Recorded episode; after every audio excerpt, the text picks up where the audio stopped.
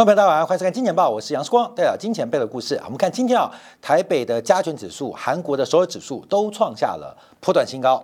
这个从呃，美特估、法特估到日特估，现在走到的台特估跟韩特估的行情啊，出现了一个补涨的阶段。所以台湾跟韩国啊这两地的市场，目前来讲是出现了一个补涨，而且创下波段新高。倒是前波涨多的，包括法国股市，还有今天日本日经指数啊，就出现了比较明显的压回啊。日经指数今天一口气跌了快六百点啊，所以这场喷出的疯狂行情到底何时终结？我们再看一下全球最弱的市场。这个坠落市场就是我们持续这半年以来对于大陆经济看法保守的主要的论证啊。在今天啊，这个我们以创业板指数观察，是创下近一年来的新低，基本上已经把底啊快要跌漏了啊，快要把底跌漏了。假如把四月二十七号去年的四月七号底跌漏的话，那恐怕要创下近三年的新低，也就是新冠疫情以来的新低。那创业板会大跌啊，那当然受到第一大全资股就是全球的电池龙头宁德。时代被好像是投行进行了降频的发展啊，第一个杀价战，第二个是市场占有率可能流失啊，使得宁德时代的重挫百分之五以上，直接拖累了创业板指数。那另外包括了医药股，包括了创业板的这个金融股，也纷纷是出现走弱跟下跌的局面。所以从创业板观察，这个指数是大幅大幅的。走缓啊！另外，我们从沪深三百指数则是创下近半年的低点，而这个低点看样子也可能跌漏。所以，从整个月线的角度观察，这个中国股市的头部已经确认成型啊！所以这半年来啊，呃，大家知道四光的政立场忽然对于大陆的经济发展感到悲观，也被很多啊这个呃。观众朋友啊，这个进行谩骂啊，进行谩骂，可是主要是保护各位的投资方向，投资方向。那除了股市大跌之外，人民币的汇价在昨天也创下了一个波段的新低，所以股汇都在杀。那再杀不杀啊？再不杀，可是 REIT 杀。所以股市、汇市、房市现在都出现一个泡沫化破灭的重大的。创伤重大的创伤。好，股市大跌。今天我们看到早上啊，中国的海关总署公布了最新五月份的进出口贸易。讲到五月份进出口贸易啊，我们就要先讲到之前啊，大概是三月份的数字啊，因为当时啊，在三月份啊，就是四月份公布的三月份数字啊，曾经让所有的投行跟计学家跌破眼镜，就是第一季末中国的出口数据。远远的超出预期，而且跟其他贸易伙伴的贸易数据对不上，所以当时啊，这个四月份四月十三号公布三月份进入口进出口数据啊，大超预期，跌不大眼镜，也不知道怎么解释啊，因为贸易数据对不拢啊，对不拢，对不起来。好，这个数据啊，当然当时可能因为统计口径跟方法关系啊，出现了一些误差，直接就让。后面这四月跟五月进出口数据超预期的下滑，出口金额以美元计来到两千八百三十四亿美金，年增率跟去年相比是衰退了百分之七点五，连续啊隔了两个月再度转负。而且比预期的一点八 percent 的衰退来的明显更多更多。那这次最重要、最特别的地方是，过去中国非常仰赖的东南亚、东盟、东协的市场出现了衰退，这是创下新冠疫情首度的年增率转负，而且一负不得了，衰退了百分之十五点九，十五点九。那中国对于东盟的出口主要是中间材居多，也就是现在生产。全球供应链转移到东南亚嘛，有到越南啊，有到印尼，有到柬埔寨等等，到菲律宾等等啊，这个 RCEP 才刚刚呃正式上路啊，所以这个融景还不到半年时间呢，我们看到目前就出现了一个呃这个蜜月期结束啊，所以当然对于东盟出口大幅衰退，也直接反映的是西方发达国家全球主要消费市场目前商品消费不灵不行。的局面嘛，所以中国的中间材或消费材目前同时受到了极大的影响跟冲击，从原来最大的东盟出现衰退，另外非常仰赖的消费市场欧盟。也出现了明显的下滑，这是使得中国的出口数据出现一个非常大的一个创伤跟冲击啊。那我们这边马上要观察，因为从欧洲市场所关注，在昨天所发布的欧元区的零售销售是连续第七个月下滑，年增率下滑了百分之二点六，所以最终端市场的消费力不足，当然会使得中国的出口产生极大的压力。我们就提到啊，在这一次啊，全球最特别的地方就是商品经济萧条，而服务经济暴涨啊，商品经济萧条，而服务经济。爆好啊！大家出国旅游观光啊，出来吃吃喝喝啊，看电影、看比赛，哇，都非常热烈。可是商品的消费却出现萧条，这两个开口差，让各国的货币决策都非常非常的辛苦哦，非常非常的困难。所以在物价表现很明显，商品通缩，服务通胀。从我们连续追踪长期的美国的。物价数据就很明显见到，所以面对这个新时代啊，商品经济的长期的衰退或萧条，应该没有那么快和缓。那服务经济的热烈跟。呃，这个喷出啊，又跟财富效应有关，所以我们在节目当中也不断的重复，一而再再三强调，所得跟财富效应现在不仅改变了消费的函数，过去我们讲消费是所得函数，你赚多少会决定你花多少，现在消费不再跟所得有关系，而消费是跟财富效应形成了高度相关。我们也在今天两部分啊，大量的举证，用美联储的。最新统计资料来做观察，非常明显，财富效应才是影响消费的关键，而工资所得、实体经济基本上跟消费脱节，这也是使得各国央行的货币政策、财政政策非常非常的困难，因为毕竟啊，这个制造商品是所有经济运行当中的基础中的基础嘛，所有基础基础嘛，像我们看到这个呃，苹果前天发表的这个呃虚拟的眼镜。那你要先买那个眼镜啊，你才能在里面看到影片，才能消费其他的一些软体服务嘛。所以商品的交换是最基础。你不买那个眼镜，你就不能感受到这个什么四 K 的视觉啊，这个全新的视觉享受啊，那些享受都是服务经济。可是你要先买那个眼镜，十万块啊，先买。那先买之后，世界还会改变嘛？所以商品经济是服务经济的一个基础，但全球出现背离。可是中国偏偏在商品经济是强项，服务经济是弱项。我们看到最近 NBA 啊，这个这个 NBA 打总决赛了嘛？那很多呃没打到总决赛，先开始这个球员开始交换啊、买卖啊、跳槽啊，动辄数千万美金啊，动辄数千万美金。中国的 CBA 动辄数百万人民币。那请问你是看 NBA 还是看中国的 CBA？美国的 GDP 很多人讲是灌水，有没有灌水？一个球员他领五千万美金，你的球员领五百万人民币，所以 GDP 算起来不一样啊啊！所以我们以量化做观察，美国经济一定泡沫，因为同样是一个人，一个两百二十公分的高个。凭什么领五千万美金？为什么我们的两百二十公分的高个只能领五百万人民币啊？这个差距就可能是三十倍。所以很多人说美国的 GDP 是灌水的。这个答案，哥们，我举例就举出来了吧？你是这样认同的吗？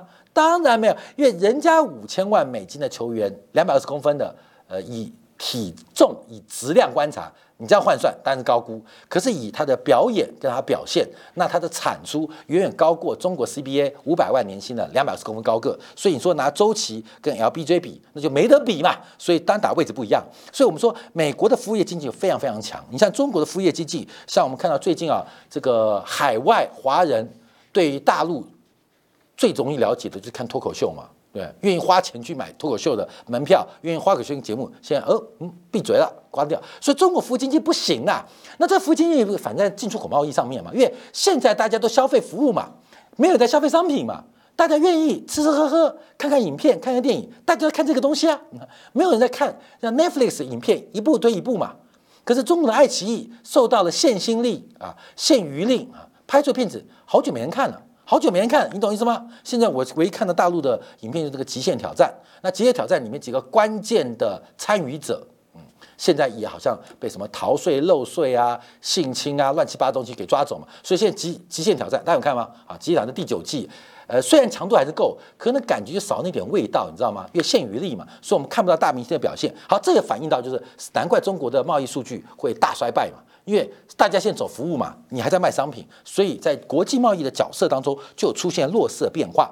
好，那我们就要观察呃，这当然你看德国的供应订单也掉，全球不是只有中国，全球的商品订单都在下滑，都在下滑，物质过剩的问题非常严重。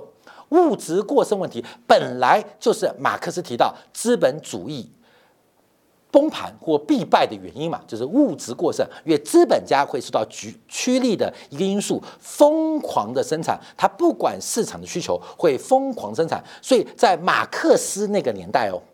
马克思看到世界啊，就认为做资本主义必亡。但马克思没有想到，娱乐至死，娱乐至上，服务业的这个供给跟消费远远大过商品经济变化。所以马克思没有看到，不是马克思错，因为那个时代不一样。就我常举例啊，所以观众有有时候我们对于很多历史的判断啊，因为我们用当代这个事后论观察，哎，所以你看岳飞是好人呐，这个宋高宗跟秦桧是坏人呐。那是我们历史到现在隔历千年看是这个结果嘛？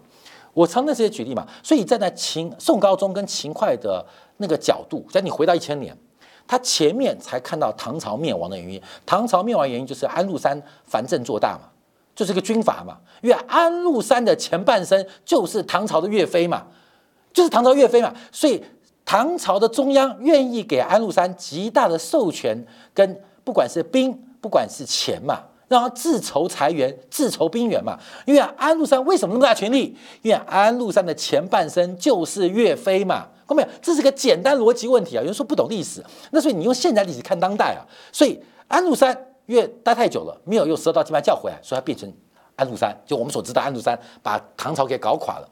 那对于宋高宗跟秦桧来讲，他呃上个朝代啊，就是。北宋之前，你不是就是那个呃唐朝嘛？唐朝乱了五代十国嘛，所以他每天读的书就是安史之乱。我们切记不能让军阀藩镇做大。那现有这个岳飞啊，就是岳飞啊，自筹残垣，自筹兵源。我不把他抓回来，他不就变安禄山？说在岳飞变坏之前被抓回来砍头了，所以岳飞变成名人，变成中国的民族英雄，是不是？是。可是因为时间，我们在当下决策不一样，所以我们再回来做观察。所以马克思看到的不是错的，因为马克思当时只有商品交换、土地、劳动。资本的关系，尤其是劳动跟资本的关系啊，这是当时没有看错。那唯一没有看没看对的，所以他并不知道后来的娱乐至上、娱乐至死的服务业的交换环境，这又产生了一个全新资本主义的发展模式。所以我们要特别在这边做观察。好，商品经济垮了，我们看到人民币当然作为世界工厂的代表，它的汇率在昨天又创下新低。现在是二零二三年了嘛，所以我们看到已经创下啊，不要说今年新低啊，来到七点一四。我们在之前就特别提到美元会转强，是不是讲半年？特别提到了亚洲货币的净贬压力。那那时候说人民币会贬破七，很多人不相信啊。现在不要说贬破七了，现在贬到七点一了。那七点一贬破之后，会不会挑战前波低点七点二、七点三？那我们就密切来做观察啊。为什么还会再贬？啊因为碰到一个非常困难的选择。好，这就我们讲到，从股市大跌、跟投资信心、跟消费信心，包括跟整个全球的贸易主流主线脱节有关。那现在讲到汇率，我们讲汇率观察。呃，在昨天呢，新闻就开始变大。呃，可能从北京的这个要求啊，多家大型的商业银行把存款利率压低。第一个是压低了人民币，第二个是压低了美元的存款利率。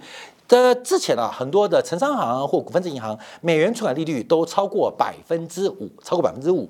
那这个百分之五现在被压缩啊，所以包括美元五万块钱美金以上。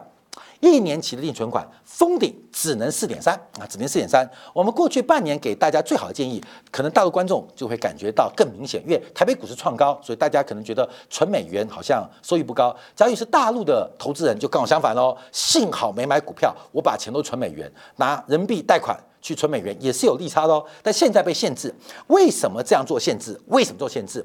有几个角度观察。第一个，我们看本质，随着不管是家庭单位还有企业单位，目前家庭单位的这个存款当中啊，定期存款比例较去年底爬升了三个百分点，来到百分之七十一。这种短短半年不到时间呢，这种定存的比例占存款比例拉高，这是一个很大的突破。而企业的存款。也较去年底定期化的比例来到百分之八，提升了两个百分点，所以这代表什么意思？代表大量的家庭跟企业对于未来消费跟投资没有信心，才会把钱拿去存定存嘛。所以是一拉一扯，第一个没有消费机会。不敢消费，没有投资机会，不敢投资。另外，定存的报酬率很高，那一拉一扯，钱就去定存。所以现在不能挽救消费信心，不能挽救投资信心，至少打击你定存的动力啊，打击你定存的动力。所以这个方法是第一个观察。第二，我们看一下啊，这几天啊，呃，今天反弹的啦。昨天呢，我们看到大陆的 REIT 啊，不动产证券化商品全范围的崩盘啊，全范围的崩溃。我们从这个 REIT 的这个概念指数啊，从去年十月三十号，这指数从九百九一跌到现在的七百二十四。REIT 啊，不动产证券化的相关的呃商品啊，出现了崩盘啊。台湾这几天才有个新闻，就是星光发行的 REIT 啊。啊，就是呃拿这个星光的地啊，什么台南星光三院的土地啊，好几个土地现在开始变卖啊，变现啊，就是呃是创新高嘛，所以台湾的 REITs 啊基本上还涨高，可大陆 REITs 却大跌。通常 REITs 是对于这个呃利率很敏感的，可大陆这次的下跌，嗯就不太一样哦。我们举一档为例哈，这个建信啊，建信的中关村的 REITs 啊来观察，那它主要是投资在中关村，北京中关村产业园闹，那。啊，一个是存量，一个是现金流折现嘛。我们看到它的营收是大幅度的下下滑，那就我们简单讲，就是租金收入是大幅下滑嘛。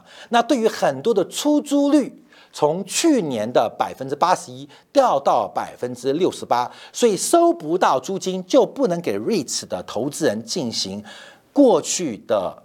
呃，付息的能力没有嘛？因为我房子收到租金，我才能把租金给我这些呃投资人啊。那现在出租率从八十一 percent 掉到六十八 percent，那我收到租金变少，我当然付息就变得更少嘛。所以 REIT 的本身的内涵报酬率就下滑，这就像股息的概念啊。这股息概念 REITs 可能更看股息啊。那从二零二三年做观察，这个空置率可能会进一步的攀升。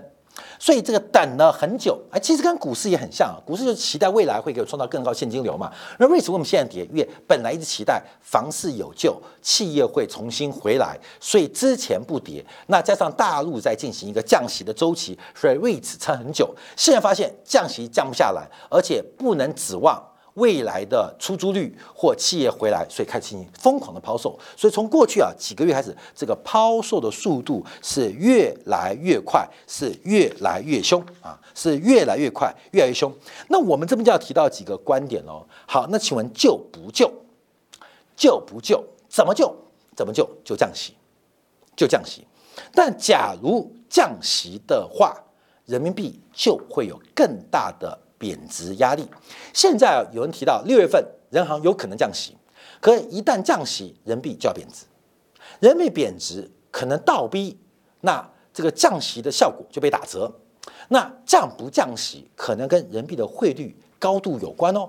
我们在过去半年提到，从去年的升息我们就开始提到，美国美联储最大的工作，内部是物价稳定，内部充分就业。可是美联储最重要是维持美元霸权的地位，那是对外。而美元如何维持霸权？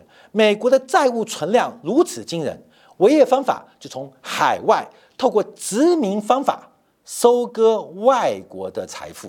这个方法不断进步哦。方法不断进步。